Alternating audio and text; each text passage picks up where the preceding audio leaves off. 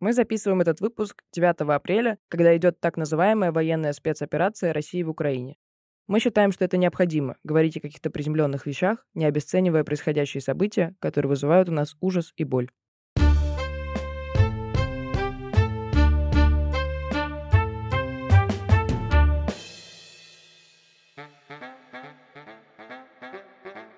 Это подкаст «Окей, Зумер» от студии «Заря». Мы фанатеем по Гарри Стайлзу и закрытой школе, и это ок. С вами Зоя. Всем привет. Лева. Привет всем. И Милана. Всем приветики. Сегодня с нами, как вы уже поняли, Милана. Она занимается у нас СММом Инстаграма, который является частью мета-экстремистской организации в России. В общем, мы сегодня обсуждаем фандомы. Расскажи, пожалуйста, почему вообще, как тебе пришла идея это обсудить?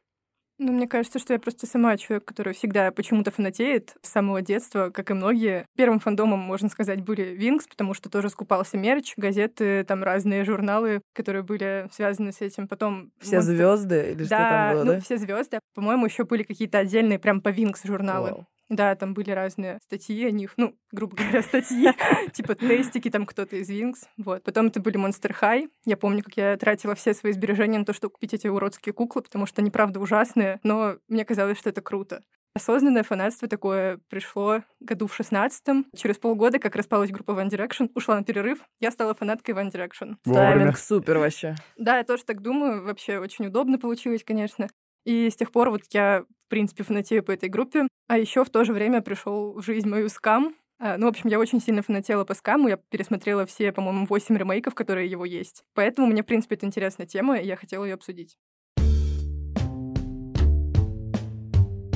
Давайте для начала обозначим, что вообще такое фандомы и почему мы их сегодня обсуждаем, потому что, по моим ощущениям, очень многие люди, как, кстати, и я раньше, они путают фанатизм и фандомы хотя эти явления появились вообще в разное время. Вот фанатизм, он, как многие вещи, пошел от религии и означал какую-то слепую приверженность определенным взглядам. А фандомы, как явление, они появились в конце прошлого века и были распространены среди любителей научной фантастики, вроде Стартрека, а уже потом это разрослось до Гарри Поттера, Доктора Кто, One Direction и так далее. И у меня в связи с этим вопрос, какое у вас вообще отношение к фандомам, каких вы состояли и в каких вы, может быть, состоите сейчас? Этот выпуск будет моим откровением, потому что в целом можно понять, насколько я доверяю человеку в тот момент, когда он узнает, состоял ли я в каких-то фандомах. В детстве я супер фанатела по сериалам, да и сейчас я очень фанатею по сериалам, просто это остается в том, что я их очень много смотрю, и они никак не выходят за рамки. Но в детстве все началось с закрытой школы, я буду говорить про это весь выпуск. Это просто, это лучше. Это был мой любимый сериал. Я знала все, я знаю все про него. Я монтировала про него видосы. И, короче, столько всего было. Э, я состояла в группах, я вела группы, я делала аватарки для групп ВКонтакте. Я начала там дизайнить. Целая жизнь, про которую могу рассказывать три выпуска подряд. И с закрытой школы потом я перешла на дневники вампира, и тоже все это продолжилось. У нас был паблик, в котором можно было на Ask.fm, по-моему, отправлять, короче, свое какое-то мнение по поводу серии. Мы забирали этот текст оттуда, делали картинку, подложку, типа писали этот текст на картинке, в общем, красиво, и выкладывали его и в комментариях было какое-то обсуждение на эту тему. Я вообще, я сейчас, я когда про это думаю, это как Господь Бог. Вот это сколько работы бесплатной люди делали просто потому, что им нравится сериал, и им хочется с кем-то его обсуждать. У нас были какие-то общие чатики, что-то мы там созванивались, обрабатывали фоточки. Короче, закрытая школа и дневники вампира — это просто, это мое детство, это моя любовь, которая, блин, это вообще, она столько мне всего дало. Но сейчас, как бы, я вроде ни в чем таком не состою. Из каких-то фанатских штук я люблю футбол, но как бы я не могу сказать, что я суперактивная болельщица. То есть я просто тоже, скорее, смотрю футбол. Как бы я, ну, я есть в паблике, там, условно, Барселона, ЦСКА, но не то, чтобы я там как-то активно общаюсь или что-то происходит. Как будто уже это вот в детстве есть такая штука, что ты можешь, типа, позволить себе там что-то все время высказывать какие-то мнения, со всеми общаться, что-то сраться, а сейчас я уже такая, да, и бог с ними со всеми. Да, я тоже была в этом футбольном фандоме, поэтому я прекрасно помню эти срачи в комментариях про то, какая хорошая Барселона и какой плохой Реал и все подобное. Или наоборот, да, да. да вообще я вспоминаю, что вот это было для меня очень важно. То есть вот и в каждом фандоме, мне кажется, он в том числе строится на каких-то конфликтах, Потому что вот в «Дневниках вампира» есть этот треугольник Деймон, Стефан, Елена. Вы сегодня узнаете все про «Дневники вампира» и закрытую школу, ребят, я вам обещаю просто.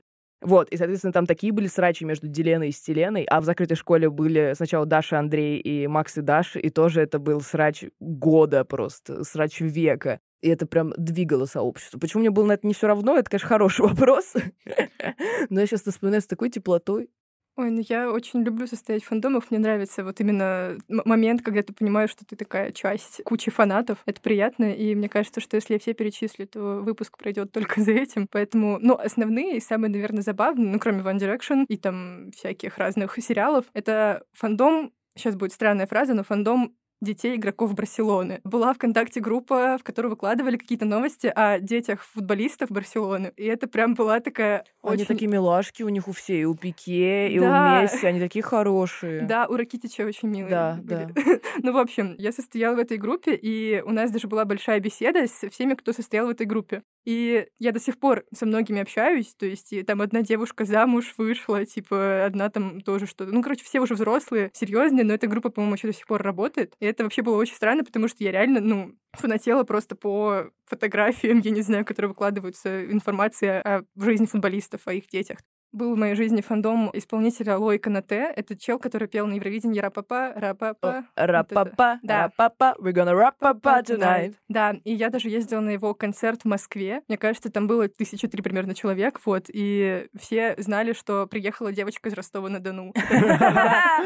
Это- пошло по толпе, мы стояли в огромной очереди часов шесть, и просто все шептались, о, тут даже девочка из Ростова приехала. Такие фанаты, в общем, есть. И там я познакомилась тоже с, в толпе с ребятами, с которыми до сих пор общаюсь иногда, москвичами. И мы даже договорились ходить на все концерты вместе, но как бы концертов... Больше нет, да. Да, поэтому мы не ходим на концерты. Мне в этом плане грустно, что я познакомилась тоже с огромным количеством людей вот через эти фандомы, но я их не донесла вот до нынешнего момента, как бы они просто где-то есть. Иногда, знаете, когда что-то ищешь по сообщениям в ВК и натыкаешься на сообщения, которые были 3000 лет назад, и я такая захожу в эти беседы, и я такая, о... Меня там еще называли не Зоя, а Зо.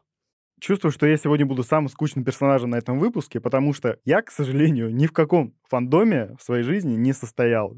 Типа, Лох. да, я это обнаружил, когда готовился к выпуску, и у меня единственный фанатизм, он был по гик-культуре. То есть я фанател от «Звездных войн», «Гарри Поттера», «Властелина колец», «Человека-паука» и всему подобное, но какого-то участия в фандоме у меня никогда не было. Ну, то есть не было такого, чтобы я такой, типа, как вот как вы, сидел в группе, общался с людьми и обсуждал, какой клевый Человек-паук у Эндрю Гарфилда или у Магуайра. Подожди, а вот это ваша э, беседа людей и киношников, откуда как раз твой друг Даня Черненко и еще ребята, это не то же самое? Ну, может быть, это можно назвать э, в какой-то степени фанатизмом, но это не фандом. Типа, мы просто любили кино. Ну, есть такой фандом, который, типа, фандом любителей кино, но это просто, я не знаю, ну, собрание кинолюбителей. И вот потолок, Анонимных. да, и вот потолок моего какого-то фанатизма, это именно гик-культура, когда я гонял на фестивале, но я был задротом из теории Большого Взрыва, и это мой максимум.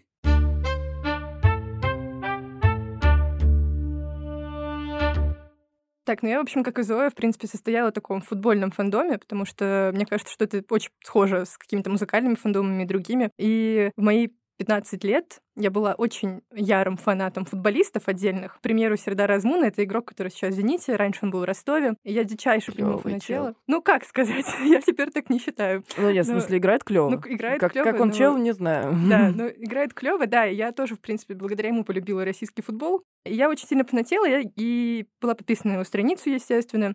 И, в общем, у него на странице была ссылка на приватную страницу в Инсте. М. И, как я знала, он добавлял туда всяких женщин, девушек, девочек. Ну, в общем, он добавлял женщин. За 60. Да, ну, в общем, и мне, как бы я такая в 15, но нужно попробовать податься в этот закрытый аккаунт. Я в У течение меня есть вариант, для чего этот аккаунт существовал. Ну, у меня тоже, но я тогда думала, блин, прикольно, личную жизнь посмотрю, что он там, как он живет, чем Может, он он живет. хочет поделиться поклонницами с чем-то откровенным. Да, но я правда думала, что вот круто, интересно посмотреть. И я в течение трех месяцев каждый день отправляла запрос на то, чтобы он меня принял. Солнышко. И через три месяца он меня заблокал. Я удивлена, во-первых, что через три месяца, а во-вторых, своей реакции, потому что я реально в какой-то момент обиделась. И, и, типа, когда он ушел из Ростова, я такая, ну так тебе и надо. Ну и типа, вали. пока». очень История. Тогда мне было очень грустно и обидно. Я потом еще его встречала три раза подряд в Казани, случайно в отеле. Каждый раз я В отеле. Из того же аккаунта. Да, это было очень странно, но я все равно с ним фоткалась, но, слава богу, он не понял, что это та же сумасшедшая, которая на него подписывалась три месяца подряд. И в тему, короче, смешных историй у меня тоже есть. Лева будет сегодня сидеть и просто ржать над нами. Вот э, я, это ты на прошлом выпуске, потому что я, я вот так же, какие фандомы, что происходит в One Direction, вот футболисты, которых я не знаю. Зря. Азмун, кстати, очень известный чувак. А Пике с Месси это тем более. Ну, короче, веселая история. Я как бы закончила с этой частью своей жизни, фандомной, но она все равно иногда меня догоняет. Потому что те видосы, которые я монтировала по Даше и Андрею, они лежат на Ютубе все еще. Если вы зайдете на YouTube и вобьете в поиск Зоя Алексеева, вам буквально первыми видосами выпадут видосы Даши и Андрея. И там, внимание, по 100 тысяч просмотров. Я в 13 лет была популярнее, чем сейчас. Друзья, пожалуйста, давайте сделаем, чтобы... А у тебя там был авторский почерк, типа, сделано Зоей Алексеевой? Нет, это было на аватарках. Там было написано «By Зоя». Я перед выпуском Милане кидала аватарки, которые я делала для паблика. Это великолепно. Ну, короче, и как-то у нас э, в универе было собрание по какому-то очередному мероприятию. И каким-то образом я решила обмолвиться словечком, что если зайти в YouTube и вбить мое имя и фамилию, то можно найти прекрасные видосы. В общем, собрание закончилось тем, что все сидели и смотрели мои видосы по Даше Андрею, а там еще песни такие. «Любовь под солнцем» Полины Гагариной. «Звери» там. Такая любовь, типа, как она поется? Просто такая сильная Да. любовь. Просто такая сильная любовь, ты еще знаешь. И, короче, вот под это Даша Андрей, я еще монтировала, у меня тогда не было понимания, э, условно, сколько по времени должен идти ролик. Ну, то есть вот сколько есть песня, столько я и смонтирую. И там, типа, просто 250 миллиардов кадров, но я под музыку монтирую. Ну, короче, когда люди, которые сейчас знают меня как человека, который организовывает что-то, который руководит студией, который там записывает подкаст. Вот, и, в общем, они вбивают мое имя и фамилию в YouTube. Получается достаточно забавно. Поэтому, если вы хотите повеселиться, пожалуйста, нагоните нам еще там просмотров. Все с чего-то начинали когда-то. Да. При этом, кстати, если Даша и Андрей просто вбить, Даша и Андрей закрытая школа, что там тоже мои видосы одни из первых. Я э, двигатель Даши и Андрея в массы. Не могу похвастаться такими историями. Мой максимум — это постеры на стене и фигурки из любимых фильмов. Все. Но у меня было этих фигурок очень много. Я помню, что когда мы ездили за границу, я специально договаривался с родителями, что мне нужно минимум 5 фигурок привезти оттуда. Пять? Да. Нормально у тебя вообще запросы, а? Ну, потому что в России их было не достать, я такой, мы раз в год летаем, или там, типа, один раз в полгода. Мне сто процентов нужны эти пять фигурок. Я помню про родителей, кстати, еще. Было ли это? Я скачивала специально на ноут все серии закрытой школы, в которых есть как-то взаимодействие Даши и Андрея, чтобы сидеть на даче и монтировать. Потому что у меня на даче не было интернета. И мама такая, что ты там в компьютер идешь? Я монтирую видеоролик.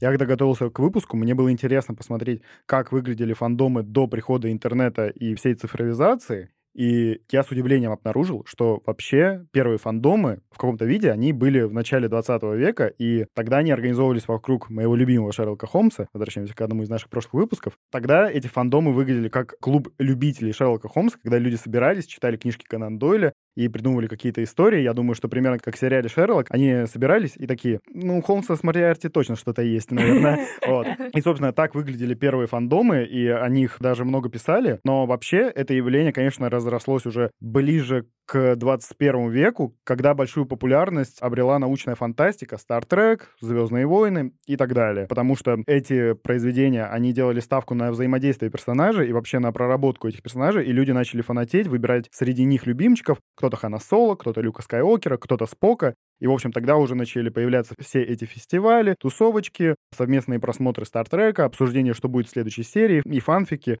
Короче, фандомы на самом деле фактически уже существуют сто лет, но, конечно, вот в том виде, в котором они есть, очень сильно повлияла цифровизация. Мне еще кажется важным упомянуть про спортивных болельщиков, которые тоже стали одной из таких формирующих вещей в культуре, потому что Сейчас кажется, что вот футбольные болельщики — это, типа, совершенно что-то далекое от фандомов. Они там ходят, дерутся за гаражами. Те, кто в фандомах, сидят, фанфики пишут. Во-первых, те, кто в фандомах, тоже дерутся за гаражами. Судя по тому, как они высказываются в комментариях, это примерно одно и то же. Во-вторых, как бы понятно, что культура боления меняется, и сейчас все-таки тоже очень много в плане футбола и других, естественно, видов спорта становится больше похоже на фандомы, то есть ты скорее, типа, поддерживаешь своего, срешься в комментариях периодически против другого, но, короче, это как бы такая культура, такой комьюнити, где вы вместе смотрите футбол или там другой вид спорта, следите за вашими любимчиками и так далее. И важно, что как бы с этого в том числе вот эта культура пошла как раз от этого фанатства спортивного, потом уже там к Холмсам, научным фантастикам, стартрекам и все такое. Мне просто обидно, что в современной культуре так сильно разделяется, как будто условно там спортивное для... Как будто это отдельная каста немного, Да, которая да. не имеет отношения к поп-культуре в целом. Да, я не согласна. Спорт — это огромная часть поп-культуры. Вот Милана сюда пришла, которая тоже смотрит футбол, и наконец-то я могу с э, единомышленником поговорить. А то на этом дипмедиа, знаете ли,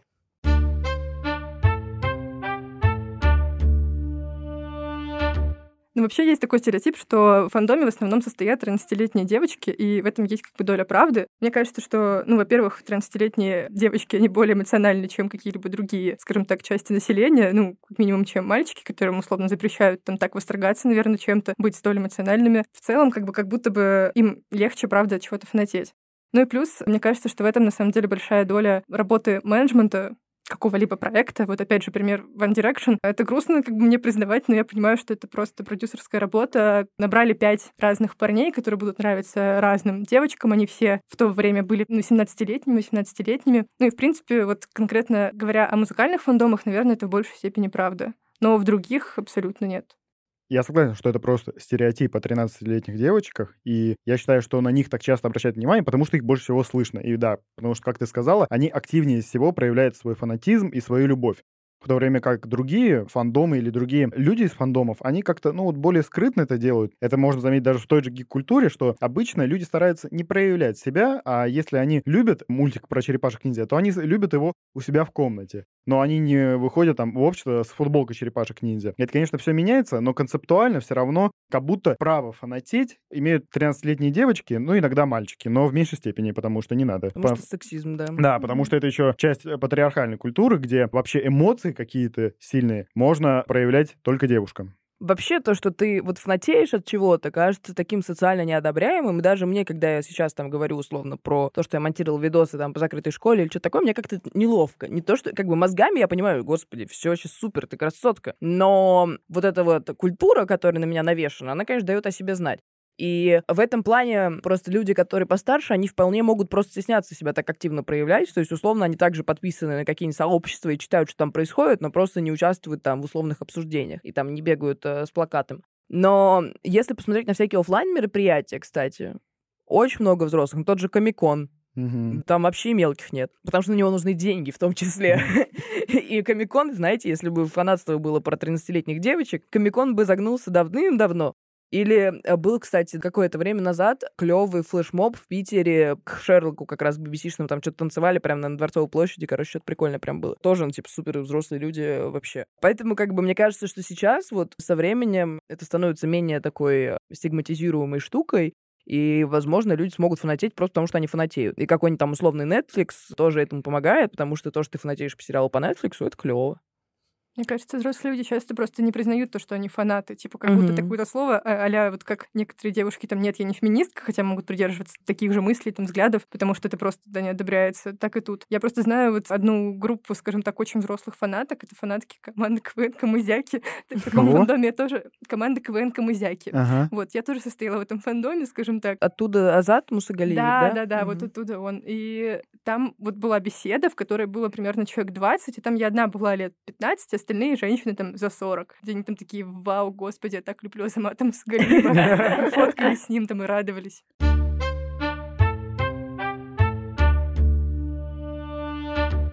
Если мы говорим о причинах фанатизма, то, мне кажется, большую роль играет эскапизм и желание убежать от реальности. Кстати, слушайте один из наших выпусков на эту тему. Многим людям надоедает та реальность, в которой они находятся, и тот социум, который их окружает. И поэтому они хотят убежать вот в этот вымышленный мир, даже если это фандом по селебрити, то их привлекает возможность побыть частью этого мира и окунуться в вымышленную вселенную. И вот у меня также было гик-культура, она создавала множество миров, которые могли еще между собой пересекаться, и я мог быть частью всего этого одновременно, и чем нереалистичнее был этот мир, тем он меня как раз больше привлекал, потому что реальность была слишком сырой для меня. Ну, мне кажется, что с одной стороны, да, но с другой стороны, фандом — это что-то более реальное, чем просто побег в фильмы или в сериалы.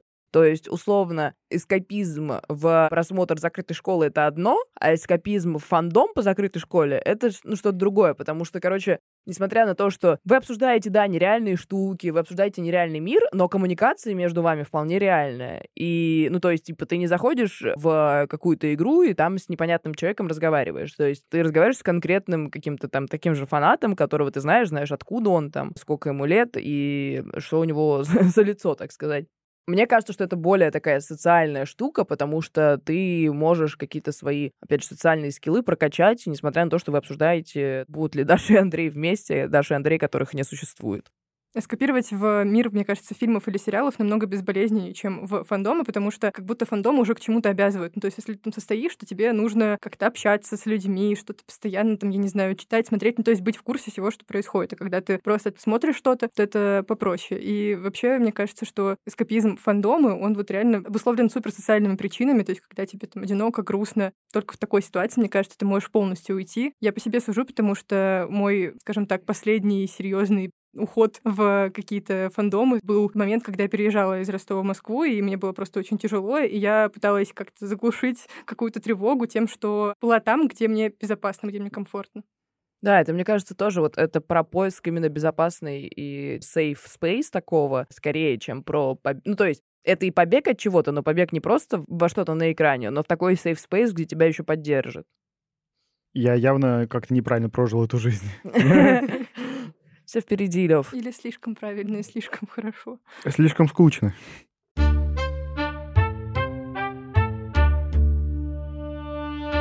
Спустя время и какую-то отстраненность свою от фандомов на данный момент, меня все время посещает мысли по поводу этичности вообще всего этого, потому что если вы условно просто обсуждаете сериал и там сретесь по поводу сериала, ладно. Но Часто фандомы переходят на актеров, на певцов, если ты изначально вообще фандом по какой-то группе и они становятся какими-то просто персонажами, про которых пишут фанфики, которых шиперят, которые, ну, типа, супер считают, что они должны быть вместе. Люди пишут реальным, ну, то есть реальным актерам, реальным певцам, типа, а почему вы не с ней вместе? А что у вас случилось? А и, и так далее. Ну, то есть, условно, там, просто, мне кажется, легче пример привести из российских ребят, потому что мы на них, наверное, больше влияем. То есть, условно, там есть ребята из импровизации, например, Антон Шастун и этот, господи, Арсений Попов, Арсений Попов да, и их прям люто шиперят, и про них пишут фанфики, и, типа, про них там клепают какие-то картинки их совместные, ну, короче, рисуют их там. И вот я не знаю, насколько это все этично, потому что, с одной стороны, когда ты становишься публичным человеком, как бы,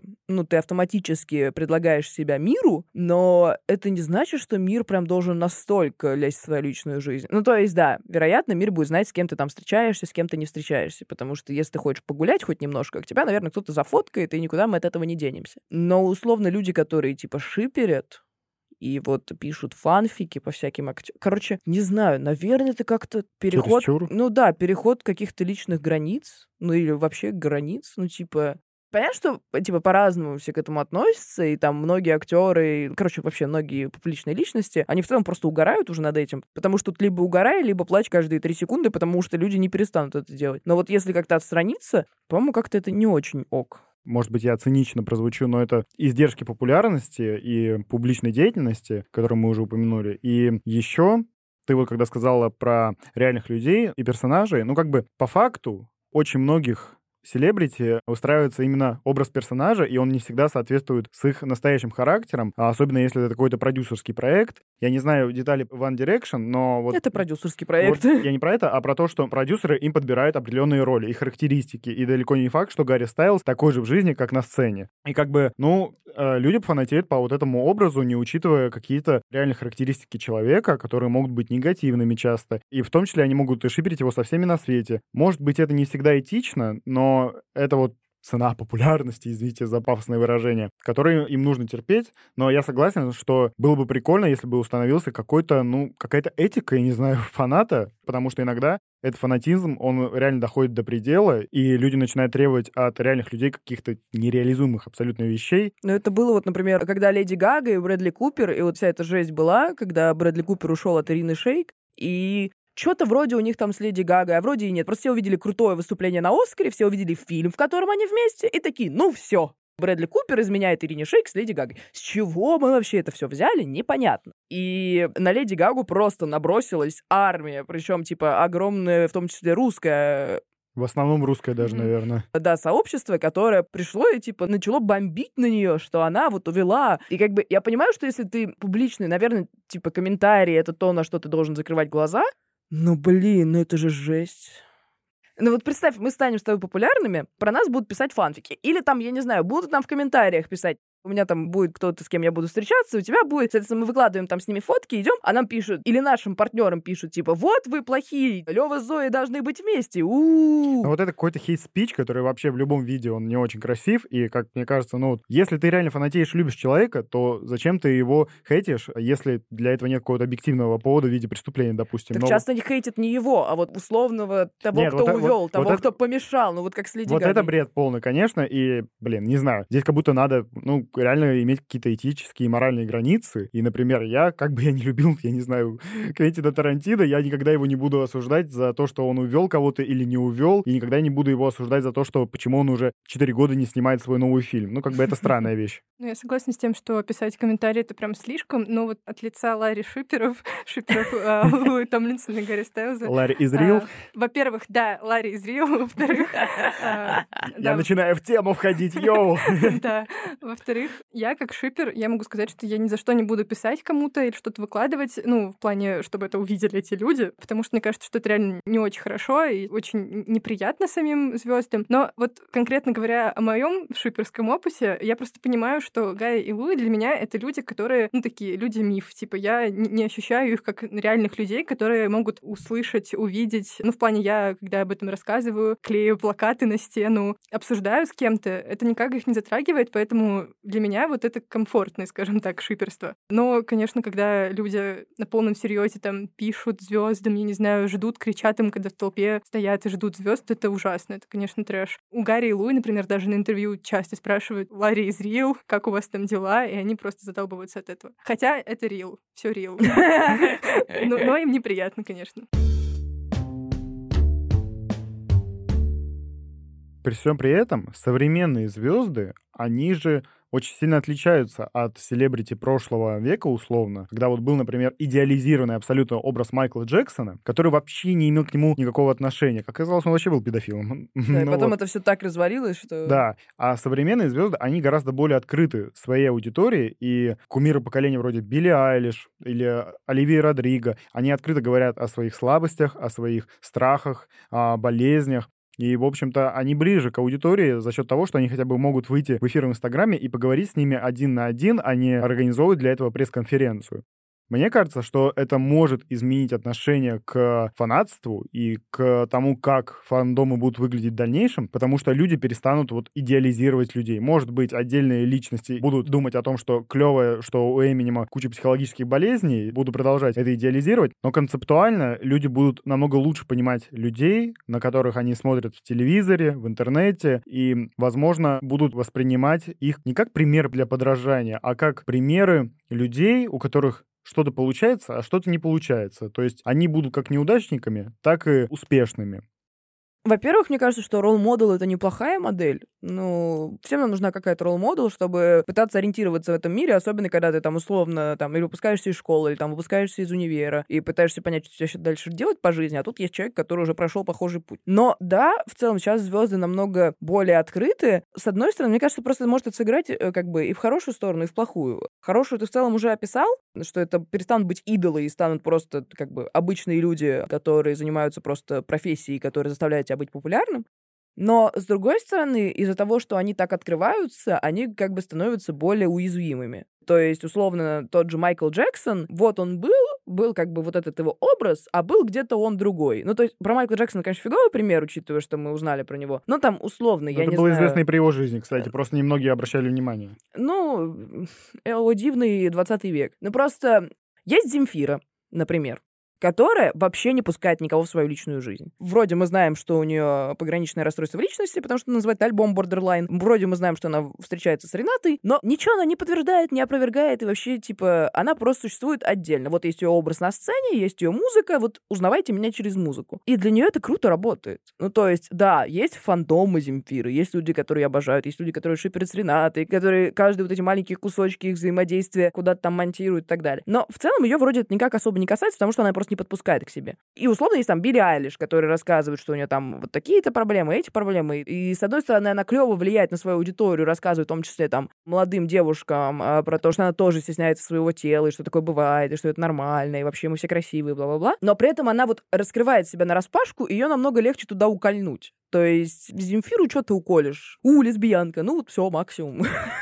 А Беляиш можно уколоть в миллиарды мест, и поэтому опасная такая штука. Вот. Но я надеюсь просто, что общество наше, может, станет умнее, и типа от него не надо будет закрываться. Потому что, условно, если бы Земфира работала в том обществе, которое не докапывается до каждого твоего вздоха, возможно, она была бы тоже более открытой. Просто, возможно, это типа вынужденная мера. Мне кажется очень крутым, что, в принципе, сейчас все звезды открыты, но, к сожалению, я не знаю, или к счастью, ну, мне кажется, кажется, что будущее фандомов точно за идеальными образами. Странно, наверное, но, во-первых, можно посмотреть на, условно, кей-поп, который сейчас, ну, самый огромный, то есть там бесчисленное количество людей какое-то, больше, чем в фандоме любого европейского, там, американского исполнителя, актера или кого-то другого, потому что мне кажется, что сейчас эта открытость исполнителей и всех остальных, она как будто призывает людей, ну, тоже, что ли, признавать свои проблемы и решать свои проблемы, ну, то есть не бояться их, но в то же время это как бы трудно для людей. И когда они видят условно кей-поп-группы, там, BTS, которые идеальные образы, они даже называются как бы айдолы все, ну, то есть они идеализированы. И это вот четкий такой эскапизм. То есть как будто бы фандомы нынешние современных исполнителей, которые говорят открыто о чем то своих там проблемах, травмах и так далее, это уже типа не совсем эскапизм, потому что там уже обсуждается все серьезно. А вот именно такие кей-поповские штуки, это именно такие идеализированные фандомы, идеализированные персонажи, проекты, в которых ты опять же просто уходишь и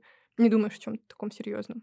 Ну да, трудно в целом фанатеть по человеку, который рассказывает о своих психологических траблах и делится этим с аудиторией. Гораздо приятнее ориентироваться на образ 20-летнего корейца, который поет про все хорошее на свете. Выглядит еще идеально всегда. Да, вот. Ну, как бы, это, наверное, всегда будет. Просто если мы говорим о фанатизме и о том, как могут выглядеть фандомы, мне кажется, что вот такой осознанный фандом, когда люди ориентируются на человека и ориентируются в том числе на негативное его качество, это не перспективнее. Это чуть более, что ли, полезная вещь, потому что это помогает людям не только слепо подражать своему кумиру, но и оценивать его поступки и в том числе рефлексировать свое поведение. Ну, это такой более позитивный и полезный вариант для общества, а мы тут с Левой в конце каждого выпуска пытаемся придумать что-нибудь хорошее для нашего общества.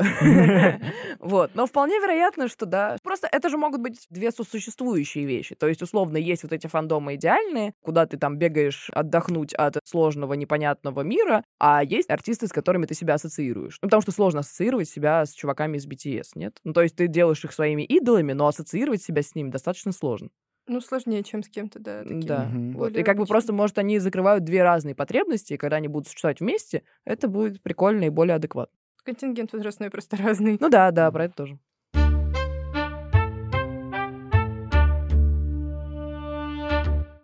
Понятно, что все современные виды фандомов, они появились во многом за счет цифровизации. Все эти группы ВК, Тамблер, Твиттер и ТикТоки по фанатам, все это, понятное дело, спасибо за счет интернета и так далее.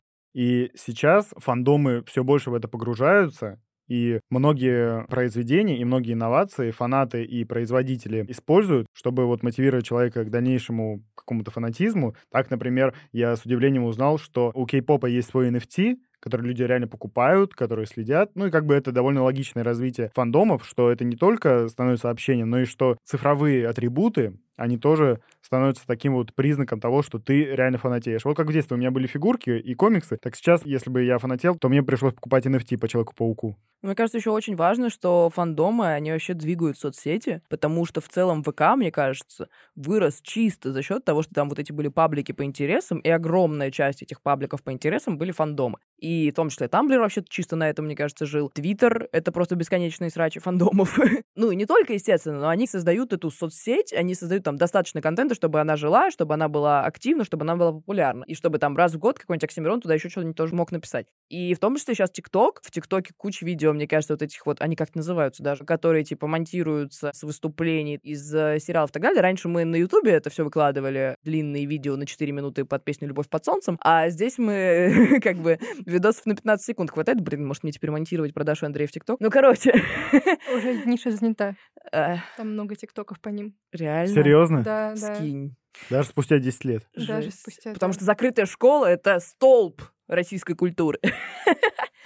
Короче, они развивают соцсети, и они дают соцсетям вот это сообщество, которое стартует его. Потому что, мне кажется, как раз фандомы первые приходят в новые соцсети, потому что вот такие, о, что-то прикольное. И типа один человек узнал, и все остальные уже туда пошли. Да, фандомы сто процентов развивают их, но мне кажется, что и типа сами соцсети сильно продвигают фандомы, ну потому что чем это больше контента взаимно, везде, взаимно. да, мне кажется, что вот чем больше контента стало, то есть типа с приходом всех там новых э, соцсетей и так далее, намного больше фанатов появилось, потому что в принципе контент двигает фандом. Ну то есть если ничего не происходит, то как бы фандом распадается. Условно, даже Земфира, она как бы ничего не выкладывает, ничего не говорит, но у нее типа есть такой вот образ вокруг, который все равно... Э, держит всех где, вместе, да. Да, держит, и появляются какие-то фотографии, где она там с Ренатой, что-то такое. Ну, то есть контент новый обновляется. Если он не будет обновляться, то фандом умрет. Поэтому чем больше вот соцсетей, тем как бы сильнее все это двигается. Ну, это такой, да, симбиоз, который в 21 веке, мне кажется, сделал фандомы очень важной частью культуры.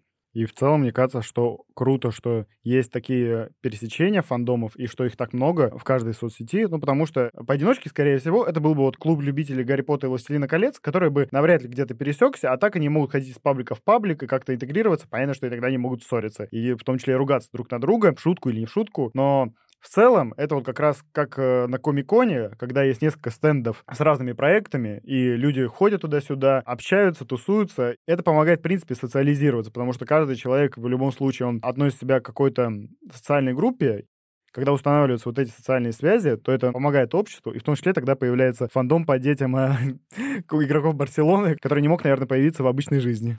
Ну вот, кстати, ты сказала про социальные связи, и мне кажется, что, короче, тоже очень важная штука. Вообще развитое общество, оно живет за счет чего? За то, что сильные и слабые социальные связи, они как бы образуются, и в России вообще достаточно плохо с ними. Ну, потому что у нас очень большая страна, мы все отдалены, то есть если там, типа, в Москве как бы ты можешь встретить кого-то рандомно на улице, в России сложно встретить своего знакомого какого-то рандомно где-то, потому что просто страна очень большая. Если ты познакомился с кем-то на Дальнем Востоке, вряд ли вы еще раз в жизни увидитесь. Вот. И как раз вот э, интернет и, и вот эти фандомы, которые объединяют тебя не по геоположению, а они тебя объединяют по интересам, они помогают создавать эти структуру вот этих социальных связей, которые распространяются, и они в том числе выходят за рамки страны далеко. И это супер важный, на самом деле, социальный процесс, который вот мы недооцениваем. Я думаю, когда говорим, что типа, а, 13-летние девочки просто по Гарри Стайлзу плачут и хотят выйти за него замуж. Но как бы это все намного, на самом деле, важнее э, в плане нашего общества и его развития.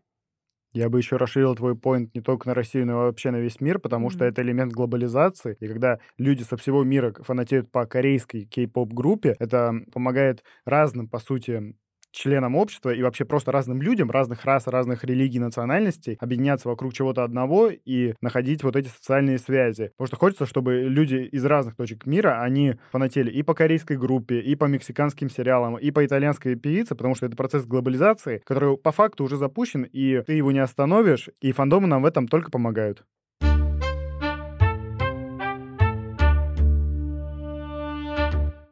Вообще у многих фандомов есть разные локальные мероприятия. Там, типа, люди наряжаются в разные костюмы, представляются персонажами всяких миров разных.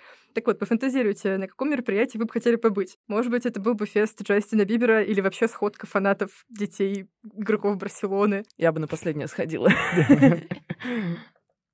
С вами были Зоя. Всем пока. Лева. Пока всем. И Милана. Пока-пока. Подписывайтесь на нас во всех соцсетях.